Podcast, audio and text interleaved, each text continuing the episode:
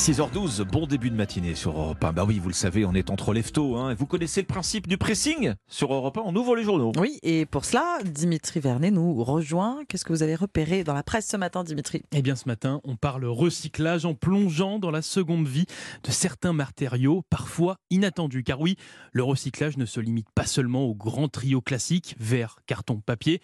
Vous allez le voir, c'est fou tout ce qu'on recycle. C'est le titre de cet article du Parisien que j'ai choisi ce matin. Puisque oui, à l'heure des grands enjeux climatiques, de nombreuses entreprises débordent d'imagination en matière de recyclage. Premier exemple, Ombline Alexandre, est-ce que vous connaissez la marque Soconi? Pas du tout. C'est des, chaussures de running parce que j'en ai. Exactement, ah c'est une marque de basket qui a la particularité de vendre des sneakers fabriqués à la base de déchets de feuilles d'ananas. C'est quand même exceptionnel, ce qui est devenu une véritable alternative au cuir animal, ce qui est pour le coup très innovant hein, quand on sait que 13 millions de tonnes de feuilles d'ananas sont habituellement mm. jetées. Bah, la, semelle ne pique pas. Hein. Non, oui, non, j'espère pas, j'espère pas. Non, non, mais même Nike euh, et d'autres marques euh, essayent d'utiliser ce procédé. Deuxième exemple, Alexandre Oblin, est-ce que vous saviez qu'on pouvait produire de la vanille avec du plastique? Ah, ça fait un petit peu peur. Ça, paraît pas appétissant, dit non. comme ça. appétissant, mais pour des arômes, pour le parfum, ça peut être pratique. Et eh bien, c'est une trouvaille incroyable hein, d'une équipe de chercheurs écossais qui ont démontré que certaines bactéries pouvaient transformer un composé du plastique en vanille de synthèse, un arôme de vanille très prisé, je vous le disais, dans les industries bien sûr alimentaire, cosmétique, mais aussi mmh. pharmaceutique. Mais ce n'est pas tout, il y a plein d'autres exemples, comme euh, des maillots de bain fabriqués à base de filets de pêche, ou encore la peau et la carcasse de poisson transformée en crème rajeunissante. Bref, ah. bref, je ne sais pas ce que vous en pensez, hein, mais la citation de Lavoisier, rien ne se perd, rien ne se crée, tout se transforme, est plus que jamais dans l'air du temps. C'est fou tout ce qu'on recycle, c'est à dire dans les colonnes du Parisien. Exactement, l'imagination et la technologie eh au pouvoir. Mmh. votre sélection, Bill, ce matin Alors j'ai choisi ce long dossier dans Libération sur la succession de Georges Brassens. Euh, les guerres d'héritage, hein, c'est jamais joli joli. C'est jamais joli joli. Celle-ci, elle, elle est pas non plus jolie jolie. D'un côté, Serge Casani, le fils de Simone, euh, qui était la sœur de Georges Brassens, et sa fille Eve Casani. De l'autre, Françoise Antoniente, la fille de Pierre Antoniente. Les amateurs du chanteur le connaissent bien. Il était surnommé Gibraltar. C'était le grand, grand ami de Brassens. Il était aussi son secrétaire et son associé, deux hommes donc extrêmement proches.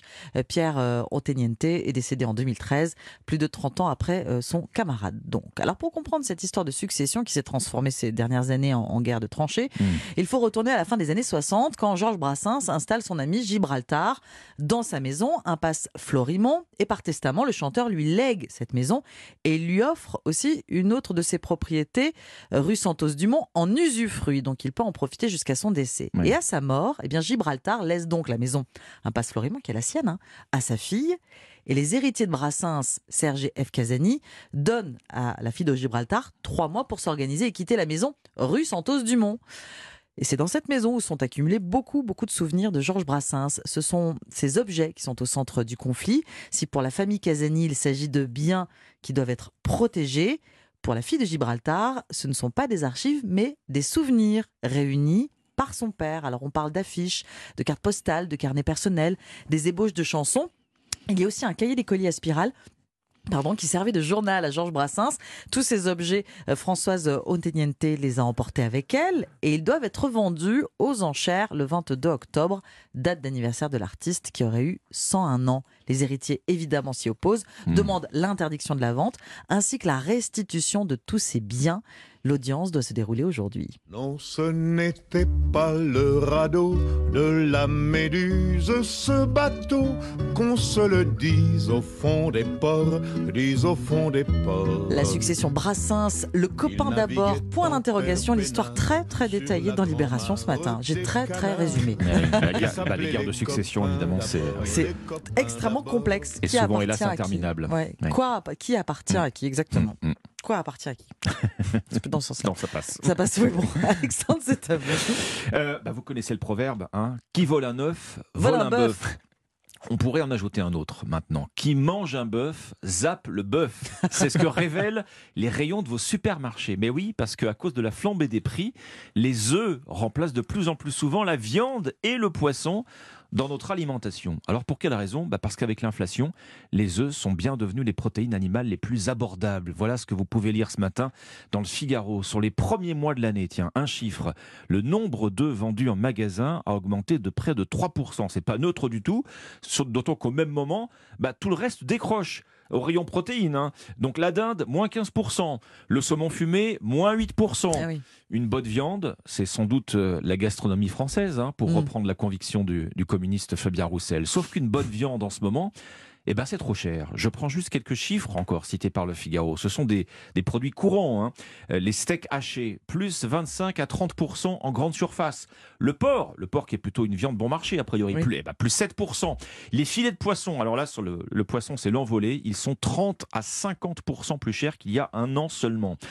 Bah, une bonne viande, ça veut dire que c'est trop cher. Une bonne omelette, à l'inverse, c'est devenu le plat anti-crise par excellence. Un dernier proverbe que vous connaissez sans doute aussi, euh, ce proverbe qui nous dit qu'on ne fait pas d'omelette sans casser des œufs. Ça veut dire quoi? Ça veut dire qu'il faut faire des sacrifices, il faut savoir les faire. Et bien ici, justement, faire le sacrifice de la viande, c'est casser des œufs. Les œufs au petit déjeuner, c'est parfait aussi. Bah, ça marche à tous les repas. Très bien. On, donc, du coup, on zappe le bacon alors alors sans bacon, si, si, vous avez, si vous reste un petit peu de, de, comment dire de moyens à la fin du mois, vous mettez du bacon avec vos œufs. Oui. Comme disait Coluche, je t'aurais bien fait une omelette au lard. Malheureusement, j'ai pas d'œufs. Pressing citation, hein, j'ai remarqué. Voilà. Merci, excellent ce matin. Quelle référence. Merci beaucoup Alexandre euh, pour toute votre œuvre. Merci Dimitri. C'était le pressing et on se retrouve dans un instant pour la partition.